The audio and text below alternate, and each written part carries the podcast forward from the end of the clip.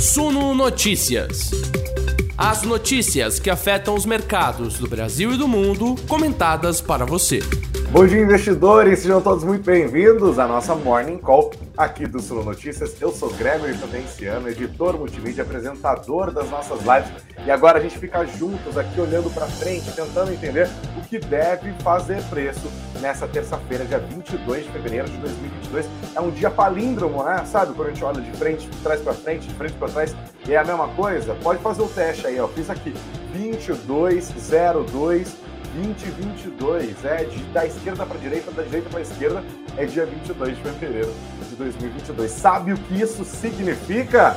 Absolutamente nada, mas é um dia icônico, né? A gente já, deixa passar. Não é todo dia que acontece. Sejam todos muito bem-vindos à nossa Morning Call. Você que vai chegando, não deixe de sentar o dedo no nosso like aqui, vá compartilhando com a gente é, os, as suas dúvidas, os seus comentários também aqui no nosso chat, você que nos acompanha ao vivo, você que está nos vendo depois também, senta o dedo no like, e você que nos assiste e nos ouve, na verdade, pelas plataformas de podcast, mesma história, só curtir aqui o nosso conteúdo também, se inscrever, seguir o nosso perfil aqui no Spotify, aqui no Google Podcasts, no Google Podcast, tem tudo a coisa aqui, né? O Marcos Santinho até falou, em verdade, que não só é um palíndromo, mas também é um ambigrama, né? Porque lendo de ponta cabeça também é, é, a data continua, é um ambigrama. Obrigado, Marco. Boa. Pessoal tá esperto aqui nessa terça-feira. Pessoal, a gente começa a terça-feira, de fato, no tensos, né? O Robson já está perguntando aqui boas notícias. Cara, não. Eita, Robson, é, tá uma coisa tá meio complicada hoje. É, sabe aquela frase do compre ao som de canhões, né? É, hoje é talvez seja um dia de som de canhões, né? Como o próprio Guilherme Pipolo, que está comentando aqui, está nos lembrando. Bom dia ao som de canhões hoje. Like dado. Obrigado, Gui. É isso aí, gente. O dia está bem tenso, tá? A segunda-feira terminou num nível complicado. A terça-feira começa com todos os focos dos investidores no conflito entre Rússia e Ucrânia. É o foco dos investidores nessa terça-feira. Tem matéria no nosso site explicando tudo o que está acontecendo, tá? Ontem o dia foi de uma escalada bastante importante. O presidente da Rússia, Vladimir Putin, reconheceu a independência das regiões de Donetsk e Luhansk. São regiões que pertencem à Ucrânia, mas onde havia ação de grupos separatistas pró-Rússia que já eram apoiados pelo Kremlin, inclusive. Né? Ele fez várias críticas à Ucrânia, críticas ao Ocidente, críticas à OTAN, críticas aos Estados Unidos, um discurso muito duro do presidente Vladimir Putin e avisou, falou, olha, eu vou reconhecer a independência e assim, horas depois, ali, minutos praticamente, assinou o decreto reconhecendo para a Rússia, do ponto de vista russo, essas duas regiões, Donetsk e Luhansk, são regiões independentes, são estados independentes a partir de agora, tá? E aí, o que, que eles são? Ficam ali na região leste da Ucrânia. E aí, o que, que ele fez a partir disso? Determinou o envio de tropas para essas regiões. E aí você fala, mas ué, como assim? É, então ele invadiu a Ucrânia? Aí é que tá. Teoricamente, do ponto de vista russo, não tem invasão nenhuma, né? Porque ah, não, são estados independentes. Ontem era a Ucrânia, hoje não é mais, são estados independentes é, que são controlados majoritariamente por grupos separatistas apoiados por nós e nós vamos enviar tropas para esses lugares para evitar que essas forças separatistas apoiadas por nós sejam alvos fáceis do exército ucraniano. Então a gente vai lá para dar suporte a, esse, a, essas estruturas estatais que estão surgindo e que são nossas aliadas, né? Ou seja, não é invasão. Para a Ucrânia, no entanto, obviamente é invasão. Os caras estão mandando tropa, né, para um território que é da Ucrânia, né? Que oficialmente que a comunidade internacional reconhece como pertencentes à Ucrânia. E aí a situação pode escalar nos próximos tempos. Tá? A chance de uma guerra aumentou enormemente nos últimos dias é, e desde o final de semana já havia uma tensão. Né? O presidente da França, Emmanuel Macron, tentou costurar um acordo ali, conversou com o Volodymyr Zelensky, que é o presidente da Ucrânia, conversou com o Vladimir Putin, presidente da Rússia, tentou costurar um encontro entre o Putin e o Biden, presidente dos Estados Unidos, mas não deu certo, tá? Ontem, inclusive, nesse discurso, o Putin subiu o tom e praticamente disse algo do tipo: olha, a Ucrânia, primeiro, que não era nem para existir, tá ligado? era mais ou menos o tom dele. Ele falou que a Ucrânia nunca teve vocação para existir como um Estado-nação, falou que a Ucrânia moderna é consequência da Rússia já na era comunista, falou que parte da população nem se entende como ucraniana, falou que a Ucrânia quer se vincular à OTAN, isso representaria um risco à soberania russa, é, falou que a Ucrânia tem intenção de criar armas de destruição em massa nucleares, ou seja, ele contou todo um discurso deslegitimando a existência do Estado ucraniano, né? É, ao mesmo tempo dizendo que o Estado ucraniano existe só a partir de uma espécie de conspiração ocidental, que o governo do Volodymyr Zelensky é um fantoche dos Estados Unidos e da OTAN, falando que eles querem instalar uma base militar ali no país para atacar a Rússia futuramente e falando que a existência da Ucrânia em si já é um problema porque eles estariam em conluio com o Ocidente preparando o desenvolvimento de armas militares, e que obviamente constituiria uma ameaça importantíssima à integridade é, da própria Rússia, à soberania da Rússia. Então, ele subiu o tom completamente e foi, foi nesse tom de: olha, não era nem para esses caras existirem como Estado, esse Zelensky é um palhaço, é, não vai, não, não vamos é, ceder a essa história, não, vamos defender o nosso povo. E, além de tudo, o Ocidente está é, tá querendo pressionar a gente. Então subiu o tom, né? Foi basicamente isso. É, ele criticou a OTAN, inclusive, disse que. Cadê aqui, ó? Que é, é isso, ele falou, é, é esse artigo tentando, tentando achar, diz que se a Ucrânia ingressasse na OTAN, é, o país se tornaria a principal plataforma para os Estados Unidos atacarem a Rússia. É uma situação está bem grave, né? Então as consequências são muito grandes, elas continuam a ser sentidas. Ontem a gente já viu os preços do petróleo que na manhã estavam caindo, inclusive, lembra que eu falei que o Macron está tentando costurar um acordo, uma conversa ali entre o presidente russo Vladimir Putin e o presidente americano Joe Biden? Pois é, no final das contas não deu certo, o petróleo estava caindo diante da expectativa de reunião, acabou subindo ontem, terminou em altas. E agora de manhã, é, o petróleo estava voltando a subir muito forte, entre 3 e 4%. É porque essa situação toda coloca muita incerteza nas exportações de óleo e gás da Rússia. A Rússia é um país que produz muito petróleo, produz muito gás natural, que exporta muito, especialmente para a Europa Ocidental. Lembra-te até uma história do gasoduto, o Nord Stream 2, que ia ser construído entre a Rússia e a Alemanha, aparentemente subiu no telhado. Vou dar mais informações, inclusive, tá? E aí, é, essa possível guerra coloca em risco a, o fornecimento, a sustentação das exportações russas de petróleo e gás, os preços vão subindo nesta terça-feira, tá? Investidores, fiquem bem, bem espertos com isso. E agora a gente ainda tem essa situação em que o Vladimir Putin ainda manda tropas, né? Tá aqui no nosso site, se você quiser ter mais detalhes, na matéria da Vitória Enezini, no suno.com.br barra notícias, suno.com.br barra notícias, tá? Putin ordenou a entrada das tropas russas, o decreto sobre ação militar alega missões de paz. E o governo russo disse que tem o direito de realizar a entrada, que ele não chamou de invasão, depois de declarar a independência dessas regiões, tá? Então, situação complicadíssima. Tem mais, ó, os impactos do petróleo podem ser entendidos melhor nessa matéria que também está no nosso site, com o aumento da tensão entre Rússia e Ucrânia, petróleo sobe forte matéria da Monique Lima, que está aqui no nosso site do Suno Notícias, né? É, os dados estão aqui e hoje, de novo, a gente pode ver a mesma coisa. Mais destaque sobre essa situação, hein? Estados Unidos, União Europeia, é, Reino Unido e Japão preparam sanções contra a Rússia. Leia aqui na matéria da CNN Brasil. Desde que o presidente russo Vladimir Putin decretou que o Ministério da Defesa envie forças armadas ao país para as regiões separatistas no leste da Ucrânia, a comunidade internacional se movimentou para repreender a Rússia através da aplicação de sanções econômicas. Ao menos Estados Unidos e Reino Unido já anunciaram que vão introduzir tais medidas contra os russos. Na madrugada desta terça-feira, o Japão também afirmou que está pronto para se unir aos Estados Unidos e às outras nações do G7 na aplicação de sanções. A União Europeia deve decidir sobre o uso de sanções em uma reunião de ministros das Relações Exteriores Europeus também nesta terça-feira, na tarde de hoje, mas o chanceler da França e um representante da União Europeia já adiantaram que o bloco, obviamente, vai aplicá-las, né? É, então, hoje é um dia em que a gente provavelmente vai ver um anúncio de várias sanções econômicas à Rússia também, né? Vão tentar dar uma estrangulada ali pela via econômica. Ontem à noite, a embaixadora dos Estados Unidos na ONU, a Linda Thomas Greenfield, disse que, abre aspas, os Estados Unidos vão impor sanções contra a Rússia por essa clara violação da lei internacional e da soberania e integridade dos territórios da Ucrânia, fecha aspas. Então, assim, ainda não há detalhes do que seriam essas sanções econômicas que países ocidentais, asiáticos vão aplicar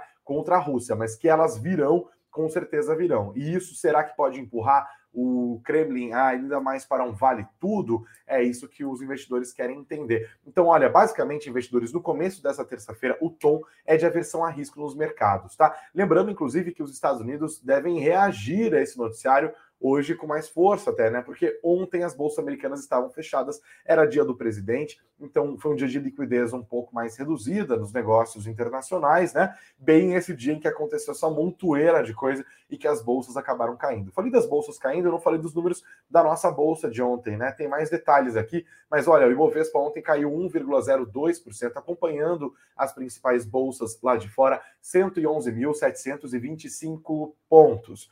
R$ 5,10 foi a cotação da moeda americana, apesar desse risco todo, com o dólar se fortalecendo ante divisas de outros países, aqui não, rapaz, aqui o dólar perdeu força porque o fluxo estrangeiro continua muito forte, né? Os investidores estão comprando empresas brasileiras que ficaram muito baratas nos últimos quatro meses do ano passado, é, por causa das barberagens fiscais todas cometidas pelo governo, em grande parte, né, que acabaram baixando o preço ali, fizeram o dólar subir, inclusive, com muita força. É, naquele movimento, o Banco Central começou a elevar os juros e esses juros mais altos acabam também fazendo um carry trade ali, né? Os investidores carregam seus investimentos para cá porque rende mais. Então, tem muito gringo aportando em renda fixa, tem muito gringo aportando em renda variável aqui no Brasil porque está tudo muito barato, especialmente o cara que tem dólar, né? E aí esse fluxo estrangeiro aqui no Brasil está derrubando a moeda americana. A cotação ontem ficou em R$ 5,1070, menos 0,64% é, para o valor da moeda americana ante o real, tá? O IFIX ontem caiu 0,36%, 2.742 pontos, tá? Mais detalhes ainda sobre Rússia hoje aqui, e a gente já vai terminando esse noticiário, está aqui agora no caderno internacional do valor econômico. A Alemanha suspende certificação do gasoduto Nord Stream 2 após ações da Rússia contra a Ucrânia. Essa é uma das primeiras ações concretas anunciadas pelos países ocidentais em resposta às novas ações do presidente Vladimir Putin. O primeiro-ministro da Alemanha, Olaf Scholz, disse nesta terça-feira que tomou medidas para suspender o processo de certificação do gasoduto Nord Stream 2, construído para levar gás natural da Rússia direto à Alemanha. Scholz disse em entrevista coletiva que a medida está sendo tomada por causa da decisão do presidente russo, Vladimir Putin, de reconhecer a independência das áreas separatistas da Ucrânia e enviar tropas para as regiões de Donetsk e Luhansk. É, e agora, vamos ver, eles falam que além dessas ações, Estados Unidos e União Europeia também deve anunciar ainda hoje sanções econômicas contra a Rússia por causa do reconhecimento da independência das áreas separatistas. O que, era o Nord Stream 2? Era um gasoduto que levaria gás natural da Rússia diretamente para a Alemanha sem passar pelo território da Ucrânia, tá? Esse gasoduto é criticado e os Estados Unidos se opôs muitas vezes, outros países europeus também.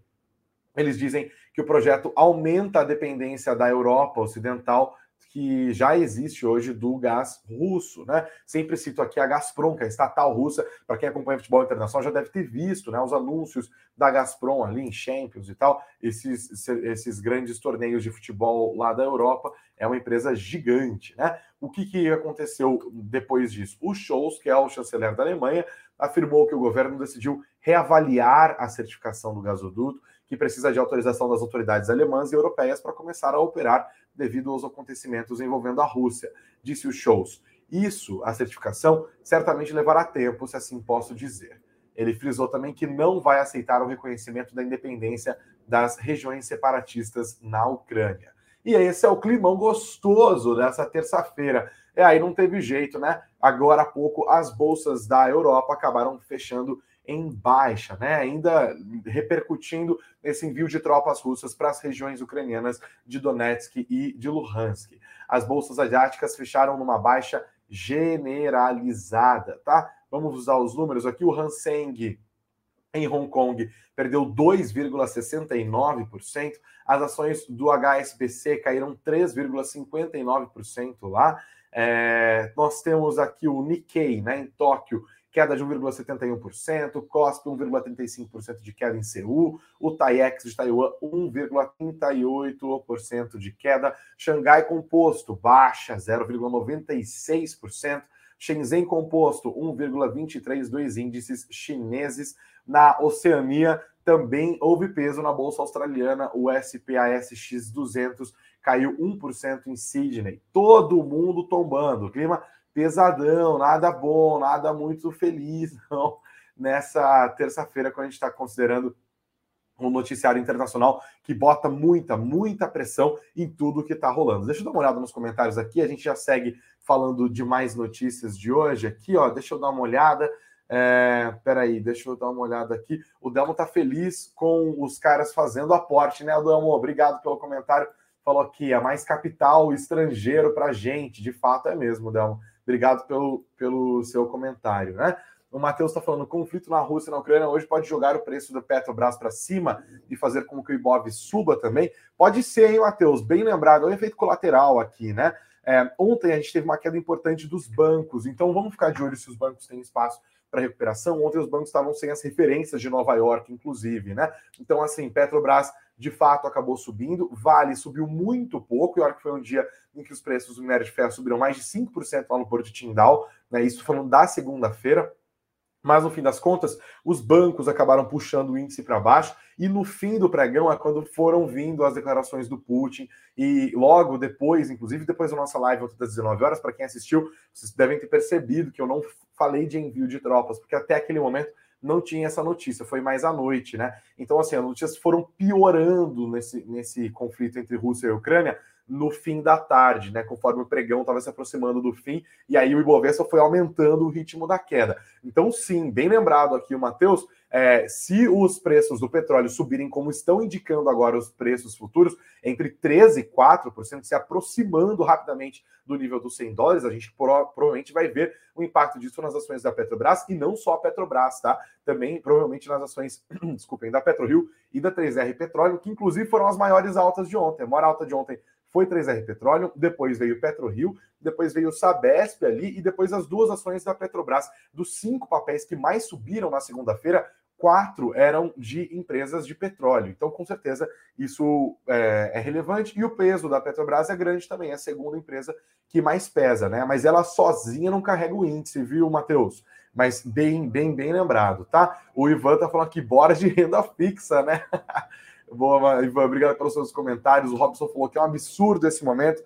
Caminhamos para uma guerra. É, meu Deus. Obrigado pelo comentário também aqui, Robson. O Lucas não está acreditando que são tropas de paz. Será, Lucas? O Vladimir Putin parece tão bonzinho, tem um rosto tão bonzinho, rapaz. Será que não é tropa de paz? Acho que também não, viu? Não estou é, acreditando nisso, não. O José Maria, num provável ataque de ironia aqui, falou que o Bolsonaro vai ligar para o Putin hoje, resolver o problema, e amanhã já está tudo resolvido. Tomara, né? Seria bom se nós gente tivesse a capacidade de articulação, né? Não sei se é muito o caso hoje, não. Obrigado, José, também pelos seus comentários, né? O Igor está acreditando que se a OTAN aplicar sanções muito duras, aí é que a Rússia vai invadir tudo de uma vez, porque já não vai ter nada a perder. A Alessandra concorda com ele. Obrigado pelos comentários também, pessoal. Bom, Vamos embora, né? Vamos seguir com o nosso noticiário. Tem mais focos hoje para os investidores prestarem atenção. Obrigado pela audiência de todos vocês. Não se esqueçam do like, hein? Tem uma galera assistindo aqui.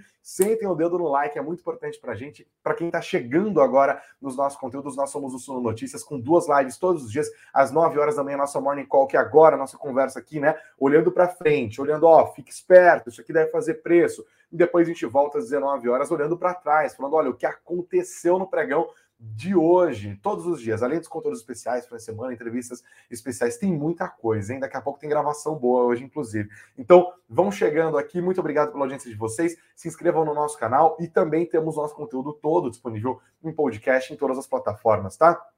Sejam muito bem-vindos. Obrigado pela audiência que foi chegando, foi chegando.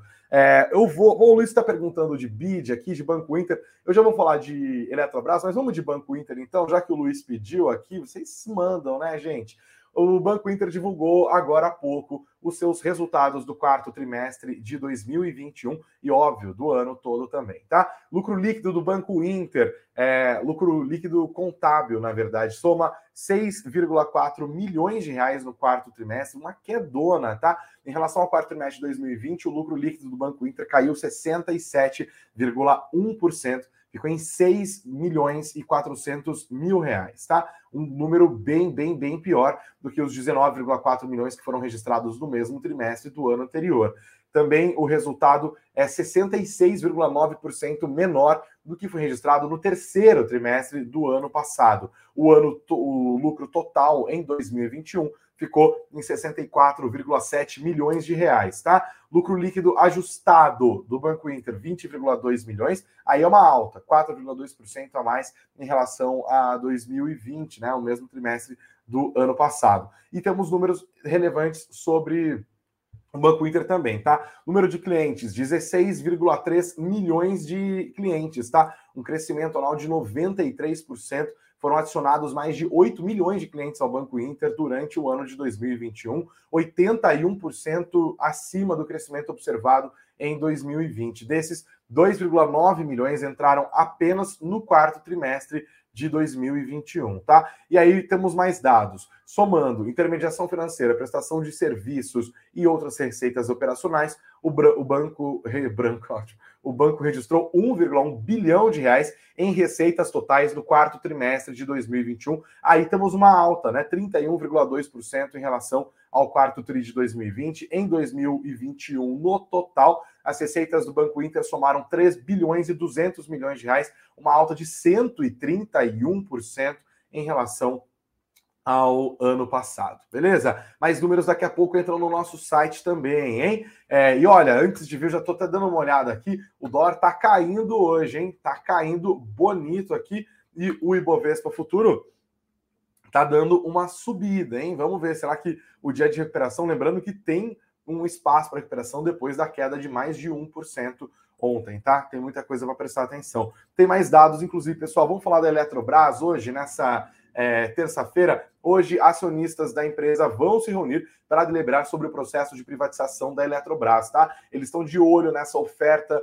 de ações que deve acontecer por meio de um IPO na Bolsa Brasileira B3 e também em Nova York. A privatização da Eletrobras deve ser um modelo de uma capitalização, ou seja, eles vão fazer uma nova oferta de ações da empresa, assim diluindo a participação da União no capital votante, que cairia de 72,33%, 72,33% para 45%, tá? Então vamos ver agora como que essa assembleia vai deliberar. A expectativa é de que seja aprovado de fato. É, os números podem influenciar ali a votação e tal, podem influenciar as cotações dos preços das ações da Eletrobras nessa terça-feira. Fiquem de olho, tá? Pega a lupinha ali, acompanha bem de perto. Americanas, ontem Americanas perdeu um bilhão de reais em valor de mercado, desabando entre as maiores quedas do dia. Isso por causa disso, ó. Vamos dar uma atualizada?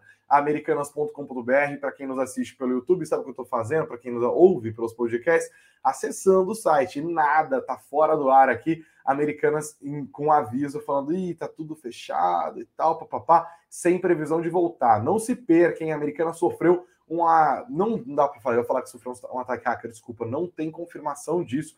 Eles disseram que tiveram acessos não autorizados durante o final de semana, tiveram que suspender parte dos seus servidores. Isso, óbvio, derrubou as ações da Americanas ontem e ela perdeu um bilhão de reais de valor de mercado. Americanas e Submarino estão fora do ar, né? Então é algo que a gente continua a prestar atenção nisso, pode fazer com que a empresa sofra bastante ali, e já aconteceu isso ontem. Inclusive, já virou zoeira, tá? Havia é, ontem o aplicativo da Casas Bahia fez uma piadinha com a queda da Americanas. Eles falaram, caiu aí. É, sabe o que eles fizeram?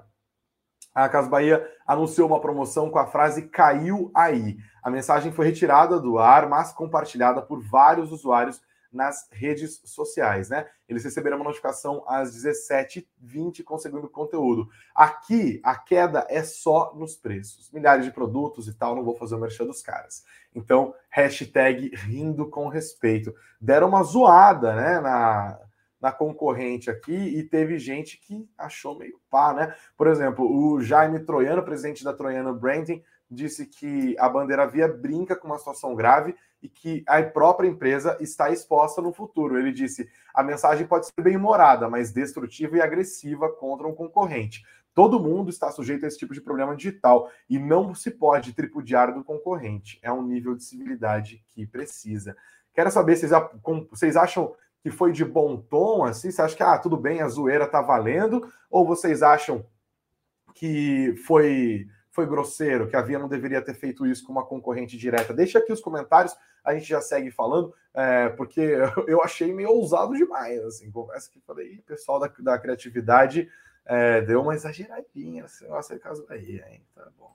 Vamos dar uma olhada. Mais destaques dados do açaí, né? Teve a divulgação do balanço agora do açaí. Vamos aos números rapidão, pessoal. Lucro líquido, alta de 73,3% no quarto trimestre de 2021 em relação ao quarto trimestre de 2020, 527 milhões de reais créditos fiscais deram uma bela ajudada. No ano como um todo, o lucro, lucro, lucro líquido do açaí subiu 61%, fechou em 1 bilhão e 600 milhões de reais. Eles escreveram: o lucro líquido reportado inclui créditos fiscais de 241 milhões de reais no trimestre e de 470 milhões de reais no ano. Desse montante, 95 milhões são créditos de subvenção para investimentos recorrentes e referentes ao exercício de 2021. Excluindo o efeito dos créditos fiscais extemporâneos, o lucro líquido cresceu 23,1% no acumulado do ano. Mais detalhes estão aqui no nosso site, suno.com.br notícias. Movida, lucro líquido de 276,7 milhões de reais no quarto trimestre do ano passado, uma alta de 99,5 demanda aquecida, hein? É aumento de 250% aqui quando a gente considera. É, peraí, tomei um aumento de 55% no acumulado do ano, tá? No acumulado de 2021 ficou em 819,4 milhões de reais o lucro, em 2020 tinha sido 233. Então, olha, o lucro do ano subiu 250%, o lucro do quarto trimestre em relação ao mesmo período de 2020 subiu praticamente 100%, tá? Todos os dados estão aqui no nosso site. Tem mais coisa para prestar atenção hoje, Greg? Tem mais coisa para prestar atenção hoje, gente.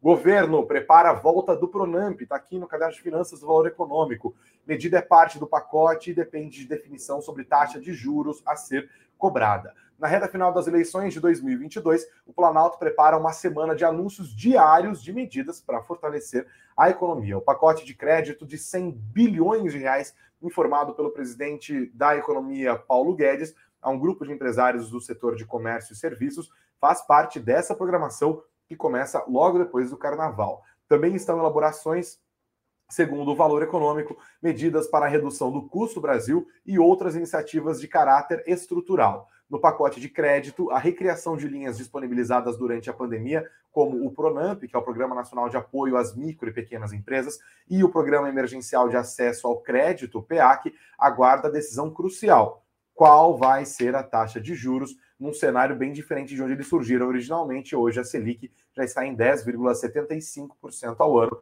É uma nova realidade, comenta-se nos bastidores. A taxa dos programas atualmente, pela legislação atual, é de 6%, acrescida da variação da Selic. O pacote de crédito deve contemplar renegociações de dívidas contratadas durante a pandemia. Também se discute atendimento aos tomadores que não conseguiram pagar nenhuma parcela e avalia-se que isso ocorreu em muitos casos porque o empresário foi impedido de retomar o funcionamento normal do seu negócio. Não está certo, porém, se a renegociação vai trazer aumento nas taxas de juros, né? Então tem um pacotão aí de coisas que devem ser anunciadas pelo governo nos próximos dias para socorrer micro e pequenas empresas também. Ano de eleição, a dar aquela animada, né? Fazer o quê? Vamos ver, mas tomara que seja bom mesmo, né? Muito empresário fechou, um sofrimento terrível durante os auges ali da pandemia. A gente tem que seguir acompanhando isso, né? Não tem é, muito jeito. Tomara que os projetos sejam bem sucedidos mesmo, depende de política aqui. Os empresários precisam de crédito, né? As pessoas estão precisando de ajuda para fazer é, a, a economia dar uma girada, né, pessoal? É isso aí. Bom, mais destaques de hoje. A gente vai terminando aqui a nossa conversa, além desse, desse destaque do Pronamp. Hoje, o caderno de economia do jornal O Globo anuncia algo que pode fazer preço, que os investidores também têm que ficar bem de olho aqui, né? A gente sempre fala sobre isso aqui no Suno Notícias, que o governo Bolsonaro está avaliando reajustar linearmente 400 reais para servidores federais, tá? Ano eleitoral. Também quero saber a sua opinião. Vocês acham que o governo deve, de fato, dar reajuste para os funcionários públicos nesse ano? O impacto seria de cerca de 5 bilhões de reais no orçamento, tá? Ele prometeu dar um aumento para a Polícia Federal, para a Polícia Rodoviária Federal, para o Departamento Penitenciário Nacional, chegou a reservar 1 bilhão e 900 milhões de orçamento para esse fim e disse ontem que precisa valorizar a Polícia Rodoviária Federal. Pediu que a sociedade, abre aspas, entenda que isso deva ser feito, fecha aspas. E aí ficou um clima complicado, porque praticamente é como se o Bolsonaro estivesse falando para os outros servidores, e ah, então, eu vou dar reajuste para os policiais, são os meus brothers, tá? Vocês, sei lá, auditores não são. É, então vocês têm que entender que eles são mais importantes, eles são mais heróicos, sei lá o quê, qualquer desculpa esfarrapada do presidente para atender, obviamente, ali um grupo que é do seu interesse, que é uma base eleitoral. E aí os outros servidores falaram o que gerou protesto das demais categorias, né? Embora essas manifestações tenham arrefecido, é um desejo também do presidente Jair Bolsonaro dar aumento para os servidores e a solução de dar esse reajuste linear de 400 pila para geral está sendo bem vista por auxiliares do presidente, segundo apurou o jornal O Globo. Integrantes do governo afirmam que é preciso dar boas notícias em ano eleitoral. É, rapaz, e tem os fãs de político que vem chorar por político. Meu político é tão bom, o seu político é tão ruim. É eleição, é eleição, gente a direita e a esquerda não tem muito jeito, não, né? Vamos ver se isso pega, se isso vira risco fiscal, inclusive. É, mas nos últimos dias, cara, mesmo em risco fiscal, o fluxo estrangeiro aqui na nossa bolsa e mesmo nos títulos públicos está tão forte que, olha, negócio deu uma, uma, uma, fortalecida impressionante. A moeda americana ontem caiu né, para esses R$ 5,10, chegou a ficar em 5,8. Então, câmbio também é algo que os investidores devem prestar atenção nesta terça-feira, tá? O pessoal está comentando aqui da zoeira da Via com a Americanas. O Igor acho engraçado, ele falou: a zoeira não tem limites. O Lucas falou: e caraca, que pesada essa brincadeira. O Israel falou que pimenta nos olhos dos outros é refresco, né? E o Diego está perguntando por que os bancos caíram ontem. Eu já falei, Diego, é, não tinha muita referência lá de Nova York, tá? O clima estava pesado com essa história da Rússia, da Ucrânia, eles ficaram muito sem muito para onde ir. Os bancos subiram com força nos últimos tempos com os grandes balanços, também tem um pouco de realização de lucros ali, né? Então essa combinação, como o próprio Lucas que agradeço também o comentário acabou pontuando aqui, era muita incerteza, as referências de Nova York estavam fechadas, as empresas ganharam muito, rolou um pouco de realização de lucros, os bancos caíram ontem, por isso talvez haja espaço até para um movimento de recuperação nas ações dos bancos nessa terça-feira. Fique esperto, tá? O Rafael tá falando que é muito mimimi, que quando a via cair, zoa também, pelo amor de Deus, tá chato viver nesse século chato. Quanta revolta, Rafa, meu Deus do céu. E o Emanuel falou aqui que não está feliz com o dólar caindo. Tá recebendo em dólar, né, Emanuel? Ah, rapaz, eu vou pedir para o Thiago me pagar em doleta também. Eu também quero. Mesmo caindo, ó, vou até ajudar a sua. Fica tudo certo, né? Pessoal, hoje nós temos mais uma coisa importante, tá? Tem um evento que vai rolar, do BTG Pactual, tá? É a CEO Conference, já tá rolando, inclusive, né? E hoje nós teremos falas e palestras importantes do ministro da Economia Paulo Guedes e também do presidente do Banco Central Roberto Campos Neto, tá? E é importante essas falas do Paulo Guedes hoje, a gente tem que olhar esses pacotes que o governo está preparando, né, de crédito e tal, é, e também essas indefinições sobre os reajustes para os servidores públicos para entender melhor e calcular melhor qual seria o impacto disso para o erário, tá? Então a gente está às vésperas dessa decisão. Amanhã tem IPCA 15, que é uma leitura importante do mês de fevereiro, né? Uma prévia da inflação. Então a gente também tem que olhar as declarações do Roberto Campos Neto, presidente do Banco Central, com vistas nisso. É bom destacar que ontem o Boletim Focus, quando foi divulgado, trouxe a expectativa do mercado de uma inflação de 5,66% para 2022, já tomando distância do teto da meta do Banco Central para esse ano, que é de 5%. A meta é 13,5%, tem aquela tolerância de 1,5 ponto percentual, tá? Então vai ali de 2,5 até até 5. Tem que ficar de olho nisso também. Acho que o evento até já começou, né? Tem que ficar bem esperto com isso. Vamos dar mais uma olhadinha aqui em onde estão. É, o Putin, segundo a agência TASS, é, disse que as especulações sobre sua possível intenção de retomar o antigo território do Império Soviético são falsas e esperadas por Moscou. Ele disse em encontro com o presidente do Azerbaijão é, que um, um, país que já foi parte, inclusive, da União Soviética. Então a gente olha, é isso, a gente vai ter agora uma boataria assim terrível para tudo quanto é canto, né? Porque é, agora até onde eles vão? Eles vão anexar a Ucrânia, eles vão invadir a Ucrânia como um todo, isso já é considerado invasão. Como que vão ser as sanções? Qual que vai ser o peso dessas sanções? O que, que os Estados Unidos vão fazer além de sanções? Será que se houver uma invasão, a OTAN vai apoiar militarmente a Ucrânia? Olha, é uma guerra no meio da Europa né, saindo de uma crise de pandemia, é uma situação complicada, além, claro, do próprio drama humano que isso oferece para as pessoas que vivem nos lugares que estão no meio desse conflito político. É uma situação muito triste mesmo, muito pesada. A gente continua acompanhando isso bem de perto. E, claro, é óbvio, a gente fica triste pelo fator humano, mas nosso foco aqui é o noticiário econômico. Isso causa impacto no preço dos ativos. Fiquem espertos nos preços do petróleo hoje também, né? Tinha gente perguntando aqui do Bitcoin. Cara, acho que Bitcoin sofre, né? Bitcoin sofre momentos de volatilidade. Estava tombando agora há pouco aqui, mais de 6% hoje, é isso mesmo? É, então.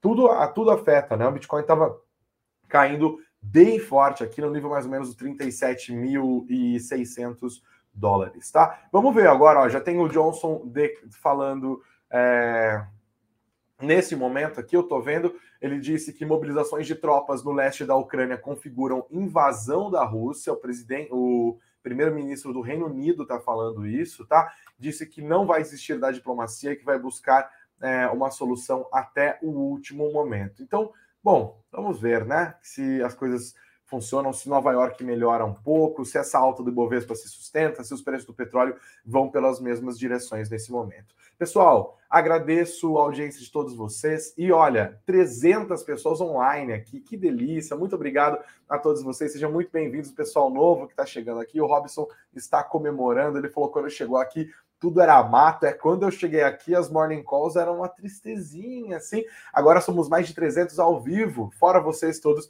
que estão nos ouvindo, centenas de milhares de pessoas, dezenas de milhares que vão ouvir esse conteúdo, as centenas de milhares que ouvem nossos conteúdos durante a semana. Estamos crescendo, hein? Não se esqueçam de se inscrever aqui no nosso canal, ficar por dentro dos nossos conteúdos e olhar para frente também nessa terça-feira e depois voltar às 19 horas para olhar para trás, entender tudo o que aconteceu. Mas muito obrigado, hein? Muito obrigado pela audiência. Que delícia, terça-feira muito boa. E olha, já deixo uma diquinha para vocês aqui. É, vocês podem investir com inteligência e ganhar um ano grátis das nossas principais assinaturas da Suno. Eles prorrogaram, hein? As promoções do quinto ano de aniversário da Suno. Tá aqui no nosso link. Se você quiser saber um pouco mais sobre investimentos, se você quiser as nossas carteiras recomendadas, participar dos plantões de tirar dúvida com os nossos analistas a partir da carteira que você escolher, tá aqui a promoção, hein? Você fecha por três anos e leva é, um aninho de graça. Então, você paga dois, na verdade, tá? Leva três e paga dois anos. Os links estão aqui na descrição do vídeo, estão na descrição também do nosso podcast, tá? E também temos o nosso e-book gratuito Aprenda a Investir no Exterior. O pessoal está perguntando de investimentos lá fora querem saber um pouco mais, né? Como que é melhor fazer isso? É, é, comprar BDR, é abrir conta em corretora lá de fora. Como que eu faço isso? Faz o download do nosso livro, vai te ajudar, tenho certeza. Mesma história, o link está aqui na descrição do vídeo, também está aqui na descrição do nosso podcast, tá bom? Pessoal, não vão embora sem sentar é, o dedo, não se esqueçam, hein?